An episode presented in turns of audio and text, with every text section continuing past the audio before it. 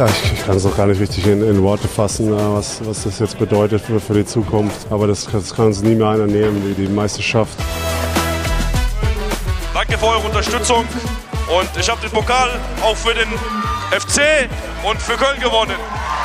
Yeah! Wow.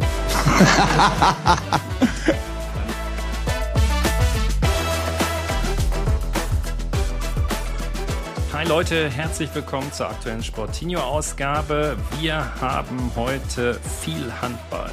Klarer Fokus auf das Spiel gegen Frankreich. Wir kommen zu den Australian Open. Wir haben die Hockey-Olympia-Quali. Wir haben ein bisschen Ski Alpin und unsere drei Kategorien Sportinho der Woche, High Five, Newsflash und die Top-Empfehlungen für die kommenden Tage dürfen natürlich auch nicht fehlen. Und los geht's. Starten wir mit dem Spiel von gestern, was vermutlich alle von euch gesehen haben. Leute, ganz ehrlich, das war ein richtig geiles Spiel trotz Niederlage. Mega Atmosphäre wie bisher in jedem Spiel. Hat echt Spaß gemacht zu schauen. Bei aller Begeisterung und Euphorie spiele ich aber ein bisschen so die menschgewordene Euphoriebremse. Ich habe vor allen Dingen medial doch auch ein wenig mehr Analyse vermisst. Also versteht mich bitte nicht falsch. Das Team hat sich gestern wie bisher immer voll reingehauen. Frankreich ist natürlich eines der Top 3 Teams der Welt und wir haben wirklich, wirklich junges Team. Aber jetzt die Niederlage damit zu erklären, dass die Franzosen mehr Athletik haben und natürlich eine höhere individuelle Klasse, ist mir schlicht und ergreifend zu einfach. Das stimmt natürlich, aber das war jetzt gestern nicht zwangsläufig der Schlüssel zum Sieg. Also wir, es war gestern halt einfach viel, viel mehr drin. Und entweder wollen wir Europameister werden oder wir begnügen uns mit guten, netten Spielen, mit toller Atmosphäre bei der Heim-EM. Und damit meine ich auch, wie gesagt, primär das Umfeld und nicht die Spieler. Die haben gestern wieder alles reingehauen. Aber wenn wir diesen Anspruch haben, Europameister werden zu wollen, dann müssten wir auch mal kritisch in die Analyse gehen. Da muss halt eine kritische journalistische Analyse auch mal erlaubt sein. Und das habe ich gestern auch bei der Berichterstattung der ARD total vermisst. Wenn wir jetzt mal ein bisschen zur Bilanz kommen, zum Spiel gestern. Wie gesagt, die meisten werden es gesehen haben. Was war also gut? Konzentrierter Blitzstart. Wir führen 3-0, wir führen 4-1. Wir haben super starkes Tempospiel, eine schnelle Mitte durch äh, Juri Knorr. Das war wirklich exzellent.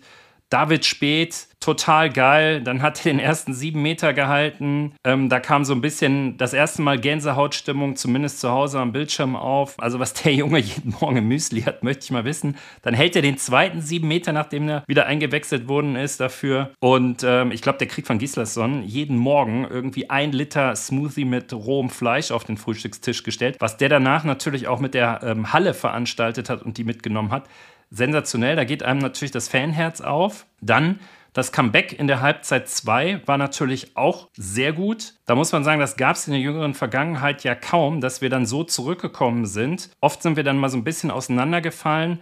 Und das ist natürlich eine Top-Erkenntnis, dass wir einfach die Power wieder haben, uns daran zu kämpfen und wieder auf Ausgleich zu stellen. Speziell gegen so eine Mannschaft wie die Franzosen nicht so easy. Also die Mentalität stimmt und das ist auf jeden Fall schon mal echt top. Aber es gab halt natürlich auch Dinge, die nicht so gut waren. Und da gab es auch leider ein paar strukturelle Themen. Also zunächst einmal, aus meiner Sicht sind wir viel zu viel Risiko gegangen bei den Anspielen im Angriff in den letzten fünf Minuten der ersten Halbzeit. Da hat man leider eine Führung liegen lassen aus meiner Sicht und statt Führung geht es dann eben halt mit einem 15 zu 17 Rückstand in die Pause. Aus meiner Sicht völlig unnötig und genau diese zwei bis drei Tore, die dann am Ende fehlen, ähm, haben vielleicht zwischendurch dann auch bei der Aufholjagd einfach zu viel Kraft gekostet, was dann möglicherweise auch den Ausschlag gegeben hat. Und äh, da muss man am Ende der ersten Halbzeit aus meiner Sicht einfach viel geduldiger bleiben. Wir hatten insgesamt viel zu viel technische Fehler und auch gegen Ende der zweiten Halbzeit vermehrt schwache Wurfauswahl. Aus meiner Sicht hätten wir da auch mehr über die Außen spielen müssen. Ich glaube, der Alfred Gislason hat das nach dem Spiel auch gesagt. Wir müssen mehr die Außen einbinden. Aus zweierlei Gründen. Also um einmal die Turnover natürlich ähm, im Anspiel an den Kreis zu vermeiden und die Ballverlust zu vermeiden. Und zum Zweiten um natürlich auch weniger berechenbar zu sein. Klar, Anspiel an den Kreis auf Johannes Goller, immer eine gute Option, wenn der Ball ankommt, weil der Johannes Goller die Dinger dann unnachahmlich reinmacht und äh, einschweißt. Aber der Ball muss halt einfach erstmal zu ihm kommen. Und das hat halt viel zu häufig nicht geklappt. Zudem hatten wir aus meiner Sicht dann auch noch zu wenig Energie im Abwehrverbund. Auch wenn das gegen Frankreich natürlich echt hart ist, weil das, da rollen ja echte Brocken auf dich zu. Und daher muss man aus meiner Sicht die Fehler auch nochmal klar benennen. Also vor allen Dingen, wenn man mit so einer Ambition hat, Europameister zu werden. Diese Fehler sind natürlich allen im Team zugestanden. Wir haben ein total junges Team. Wir haben Führungsspieler, die 23, gerade mal 23 Jahre alt sind, mit Jürgen Köster und äh, Juri Knorr beispielsweise. Die dürfen Fehler machen, die sollen Fehler machen, keine Frage. Aber trotzdem muss das natürlich in eine klare Analyse mit einer entsprechenden Fragestellung mit einfließen.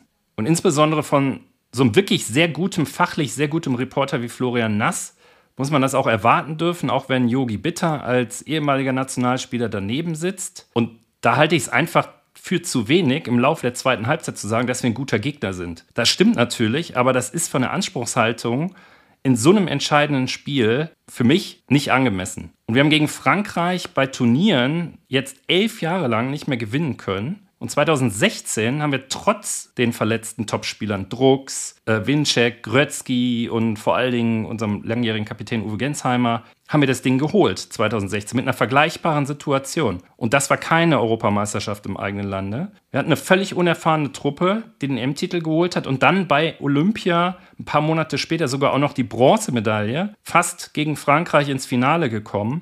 Also muss schon die Frage erlaubt sein, warum seitdem eigentlich bei Turnieren, wenn wir die Weltmeisterschaft 2019 mal so ein bisschen ausklammern, da sind wir im Halbfinale ausgeschieden, aber warum seitdem eigentlich nichts mehr ging seit 2016? Und warum wir uns dann so schnell zufrieden geben. Also es kann ja nicht reichen zu sagen, ja, wir haben eine talentierte Truppe und ähm, der gehört die Zukunft. Ich meine, das haben wir jetzt schon häufiger gehört. Und wenn wir Bilanz ziehen, dann müssen wir aus meiner Sicht sagen, gegen ein absolutes Top-Team wie Frankreich reicht es derzeit trotz überragendem Beginn und der Heimatmosphäre nicht, weil erstens die Konstanz fehlt. Ende der ersten Halbzeit können wir führen, mit einem Tor zumindest, wenn wir nicht so viele fahrlässige Turnover produzieren. Stattdessen sind wir nicht geduldig und abgezockt genug und schenken Frankreich einen Zwei-Tore-Vorsprung. Also hier muss auch Juri Knorr noch geduldiger spielen, anstatt die Bälle bei wilden Anspielen an den Kreis zu verlieren. Zweiter Punkt, die Abwehr muss noch körperlich robuster spielen. Die darf nicht so viele Durchbrüche und somit klare Chancen und sieben Meter zulassen. Auch wenn das gegen Frankreich wieder leichter gesagt als getan ist. Das sind wirklich massive äh, Rückraumspieler, die da auf einen zuprallen und auch Rückraummitte. Und ähm, auch natürlich die Kreisläufer überragend bei Frankreich mit äh, Fabregas und dem Karabatic-Bruder, dem Luka Karabatic. Aber wir haben halt neun, sieben Meter kassiert. Das ist definitiv viel zu viel. Und äh, Frankreich hat dann in der zweiten Halbzeit, insbesondere in der zweiten Hälfte der zweiten Halbzeit, viel weniger Aufwand für Tore betreiben müssen als wir und haben zugegebenermaßen auch den besseren zweiten Anzug gehabt. Dritter Punkt, mehr Variabilität. Wir müssen weniger ausrechenbar werden und wie vorhin schon erwähnt, mehr über die Außen bessere Wurfsituationen kreieren. Also über das Spiel oder mit dem Spiel über die Außen können wir zum einen vielleicht bessere Wurfsituationen kreieren, zum anderen werden wir insgesamt weniger berechenbar, sodass sich dann vielleicht auch mal wieder Räume, mehr Räume am Kreis und so weiter ergeben. Ich glaube, das ist ein ganz wichtiger Punkt. Unterm Strich haben wir jetzt null Punkte mit in die Hauptrunde genommen. Das ist eine, wie ich finde, sehr hohe Hypothek bei allem Optimismus da draußen, bei der Gruppenkonstellation jetzt. Aber eigentlich müssen jetzt alle Spiele gewonnen werden. Also ganz kurz nur als Einschub, wir sind ja mit Frankreich, Island, Ungarn, Kroatien und Österreich in einer Gruppe. Die beiden ersten kommen ins Halbfinale. Frankreich nimmt jetzt die zwei Punkte gegen Deutschland mit in die Hauptrunde und spielt dann nicht mehr gegen uns. Und jetzt heißt von so vielen, die sind alle schlagbar. Ja klar sind die alle schlagbar, aber sind die auch in vier Spielen hintereinander schlagbar? Also ich bin ja voll dabei, die sind auf Augenhöhe mit uns und mit dem ähm, Heimvorteil können wir die natürlich alle schlagen. Insbesondere, weil die Hauptrundengruppe leichter ist als die andere. Aber die alle schlagen zu können, reicht ja nicht. Wir müssen gegebenenfalls je nach Ergebnissen in der Gruppe gegen alle am Stück gewinnen. Denn Frankreich dürfte durch sein und andere Teams haben bereits Punkte, wir nicht. Und Konstanz ist also der Schlüssel. Und das ist leider etwas unsere Schwachstelle seit einigen Turnieren. Und für mich ist das Kroatien-Spiel das Schlüsselspiel. Die sind immer unbequem zu bespielen. Haben auch mit Dufniak natürlich einen überragenden Spieler, der zwar ein bisschen in die Jahre gekommen ist, aber trotzdem. Und Ungarn macht leider auch einen guten Eindruck mit drei Vorrundensiegen. Die musst du erstmal schlagen. Also für mich ist das aufgrund der zwei liegen gelassenen Punkte eben eine vertane Chance auf das Halbfinale gewesen gegen Frankreich und deshalb nervt das auch so kolossal, weil das eine Riesenchance war. Und ich hoffe natürlich, dass ich mich total irre und alle sagen, der Ritter hat keine Ahnung. Nichts lieber als das. Ich befürchte aber, dass das Spiel gegen Frankreich den Weg ins Halbfinale verbaut hat. Also Daumen drücken, Leute. Wenn noch was geht, dann sicher in Köln. Wenn die die Serie schaffen, ist natürlich alles drin. Auch gegen die Übermacht Dänemark. Die würden dann aller Voraussicht nach im Halbfinale warten, aber bis dahin wird es halt echt ein verdammt steiniger Weg. Und nicht falsch verstehen, das Team wird Vollgas geben, der Trainer wird Vollgas geben, die Halle wird viermal voll da sein und Vollgas geben. Wir müssen nur aufpassen, auch medial, dass ähm, da nicht zu schnell Zufriedenheit einkehrt und dass wir nicht alle schon irgendwie gedanklich das Halbfinale gebucht haben, nur weil wir jetzt die etwas schwächere Hauptrundengruppe bekommen haben. Da müssen wir, glaube ich, ein bisschen aufpassen. Insofern Daumen drücken und Vollgas. So, kommen wir kurz zu den Australian Open. Kleines Update. Leider kein allzu erfreuliches. Korpatsch und Siegemund jetzt nach Angie Kerber auch raus und somit nur noch Tatjana Maria dabei in Runde 2. Also das deutsche Damen-Tennis gerade aktuell wirklich ein bisschen am Boden. Die verbleibenden Profis, die an den Start gehen, sind fast alle Mitte 30. Also da kommt im Moment wenig nach und äh, während andere Teenager eigentlich dafür Furore sorgen bei den Australian Open und in Runde 2 und 3 vorstoßen und teilweise auch favorisierte Spielerinnen rausnehmen. Mal sehen, wie sich das entwickelt ähm, im Hinblick auf die anderen Turniere im Laufe des Jahres. Gucken wir noch mal ein bisschen genauer drauf. Zverev hat ein bisschen gebraucht, um ins Turnier zu kommen. Traditionell eher immer ein bisschen träge in der ersten Runde. Hat erstklassigen Service gehabt, zwar eigentlich das ganze Spiel über, war aber insbesondere zu Beginn nicht hundertprozentig konzentriert, hat sich schlecht bewegt, stand somit suboptimal zum Ball, hatte auch keinen einzigen Breakball im Satz 1. Köpfer dagegen fast ohne Fehler, hat den ersten Satz halt gewonnen. Und so hat es dann ähm, Sverev doch in vier gemacht und in Sachen Druck und Präzision bei den Grundlinienschlägen war ähm, Sverev eigentlich auch erst im vierten Satz so auf Normalniveau und Köpfer da wiederum ein bisschen unkonzentrierter. In der zweiten Runde wartet jetzt auf Zverev ein Qualifikant, das sollte hoffentlich machbar sein. Angie Kerber, wie gesagt, in Runde 1 auch leider raus in drei Sätzen. Insbesondere im dritten Satz ging ihr da so ein bisschen die Kraft aus, was ja auch verständlich ist und erwartbar war nach einem Comeback nach 18-monatiger äh, Babypause. Das braucht natürlich Zeit, also körperlich, mental und vor allem was äh, Spielpraxis angeht die sie erst wieder seit dem Jahreswechsel eigentlich hat. Und wenn Power und Fitness mal wieder auf das alte Niveau kommen, wird das mental sicherlich auch wieder einfacher. Und dann müssen wir mal schauen, wie sie so in Schuss kommt, ähm, bis zum Wimbledon-Turnier vor allen Dingen, würde ich sagen. Da hat sie ja schon mal wirklich sehr gute Leistung gebracht. Struff bei den Männern noch drin, spielt in der Nacht zu Donnerstag. Mal sehen, ob er es in die nächste Runde schafft. Djokovic übrigens äh, wieder etwas zäh, auch in, der, äh, auch in der zweiten Runde hat wieder vier Sätze gebraucht, ist dann letztendlich in Runde 3 eingezogen, war mit etwas dünnhäutiger Verfassung unterwegs, hat sich da ein bisschen aufgerieben mit dem heimischen Publikum, das vom Lokalmatador Poprin so ziemlich angeheizt wurde. Da hat man gemerkt, war der Joker so ein bisschen angefasst und hat doch echt ein relativ sensibles Nervenkostüm bewiesen. Kennt man so eigentlich gar nicht von ihm. Also es scheint ihn schon wirklich sehr gestört zu haben. Mal schauen, wohin die Reise geht. So, dann haben wir noch Hockey und zwar wird da gerade die Olympia-Quali gespielt, sowohl bei den Herren als auch bei den Damen. Das ist eigentlich ganz erfreulich. Wir sind ja traditionell eine sehr starke Hockeynation, wie ihr wisst. Und ähm, die Damen sind schon im Halbfinale und müssen nur noch ein Spiel gewinnen. Entweder das Halbfinale am Donnerstag um 15 Uhr gegen Gastgeber Indien oder sollte das in die Hose gehen im Spiel um Platz 3 denn die ersten drei Teams reisen nach Paris und eigentlich sind beide Spiele, also Halbfinale, wie dann spätestens das Spiel um Platz drei lösbare Aufgaben. Also da erwarte ich unser Damenteam auf jeden Fall in Paris. Ähnliches gilt für die deutschen Herren. Im letzten Vorrundenspiel muss dann unentschieden her gegen Chile für den Halbfinaleinzug. Das sollte dem Weltmeister von 23 gelingen gegen die Nummer 22 der Welt. Übrigens auch völlig unverständlich für mich, warum ein amtierender Weltmeister nicht direkt vor Olympia qualifiziert ist. Also das muss man nicht verstehen. Welche Teams sich schon qualifiziert haben und welche noch kämpfen, das beleuchten wir auch später nochmal in den kommenden Wochen. Aber grundsätzlich muss man sagen, könnte das mannschaftlich wirklich ein cooles Olympia-Turnier werden. sind ja jetzt schon einige qualifiziert, andere auf einem guten Weg. Ich sage jetzt mal Stichwort die Basketballer. Hockey haben wir gerade drüber gesprochen. Also da geht was. Die Handballer müssen sich auch noch qualifizieren. Aber da sehe ich eigentlich ganz gute Chancen. Wie gesagt, schauen wir uns später nochmal an. Bei den Einzeldisziplinen ist das leider nicht der Fall. Aber das ist jetzt noch ein bisschen zu früh. Auch dazu werden wir vor den Olympischen Spielen nochmal genauer in die Analyse einsteigen und beleuchten, warum das eigentlich so ist. So, kommen wir nochmal zum Ski Alpin. Da war gestern am Dienstag ähm, der Nachtslalom der Damen in Flachau und was für ein geniales Setup. Flutlicht, volle Hütte, traumhafte Schneebedingungen. Allein der Blick auf die beleuchtete Piste aus dem Starthaus runter bis ins Ziel mit den 30.000 Zuschauern. Da geht eben echt das Skifahrerherz auf. Lena Dürr dann auch mit einer eigentlich sehr guten Startnummer 1 und einer völlig unberührten Piste. Das ist ja beim Slalom eigentlich immer ein großer Vorteil.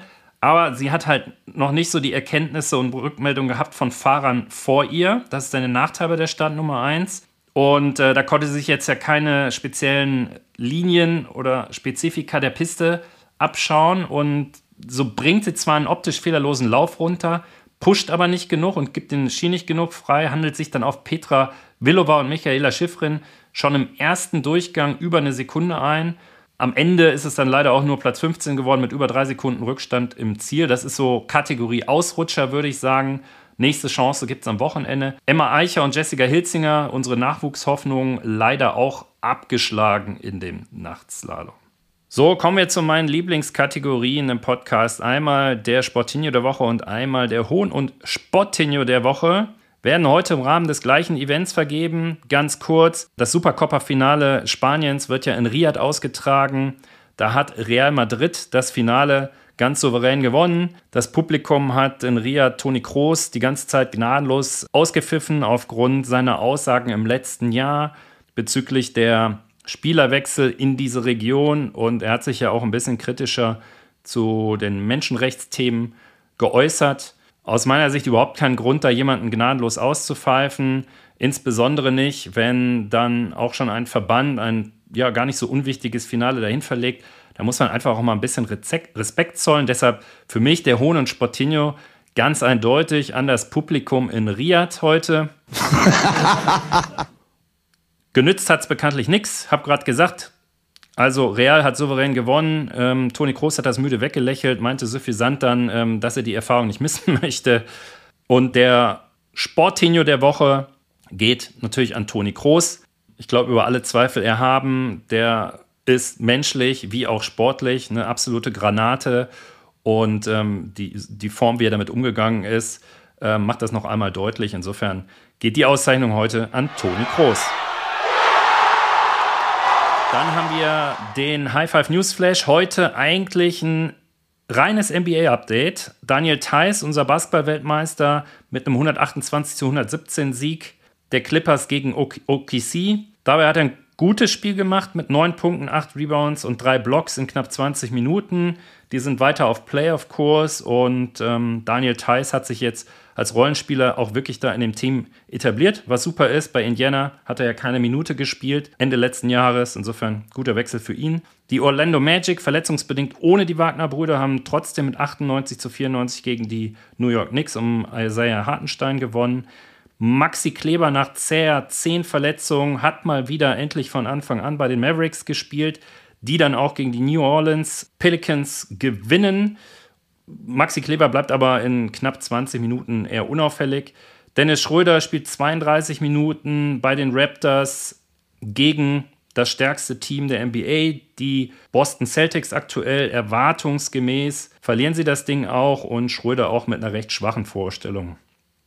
Dann noch das, äh, die letzte Meldung, das ähm, Skispringen, das Einzelspringen der Männer heute in Polen ist sozusagen vom Wind verblasen worden, hat also nicht stattgefunden.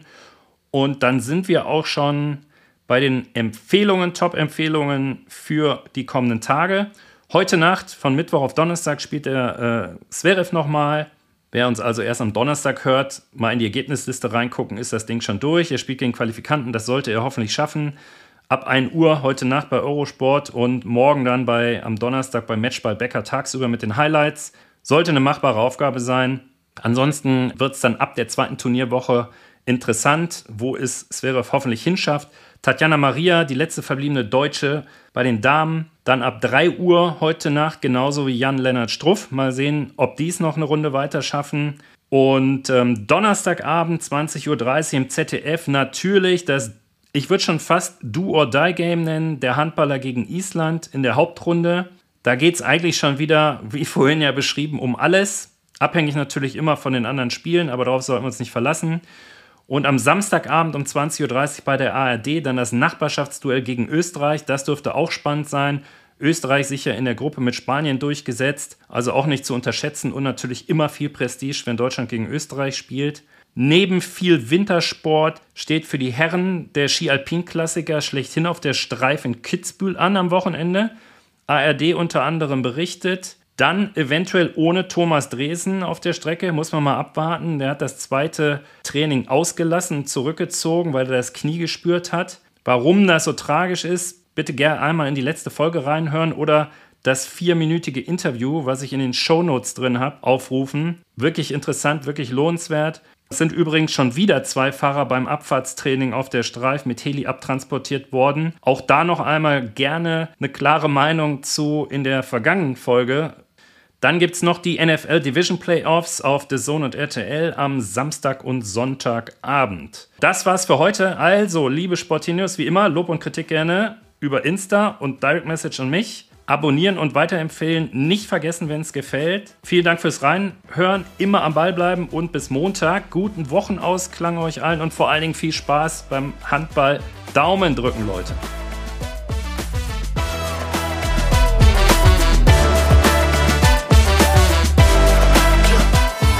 Nein, wir können nur sagen, tausend, tausend, tausend Dank. Es war fantastisch. Ihr seid unglaublich.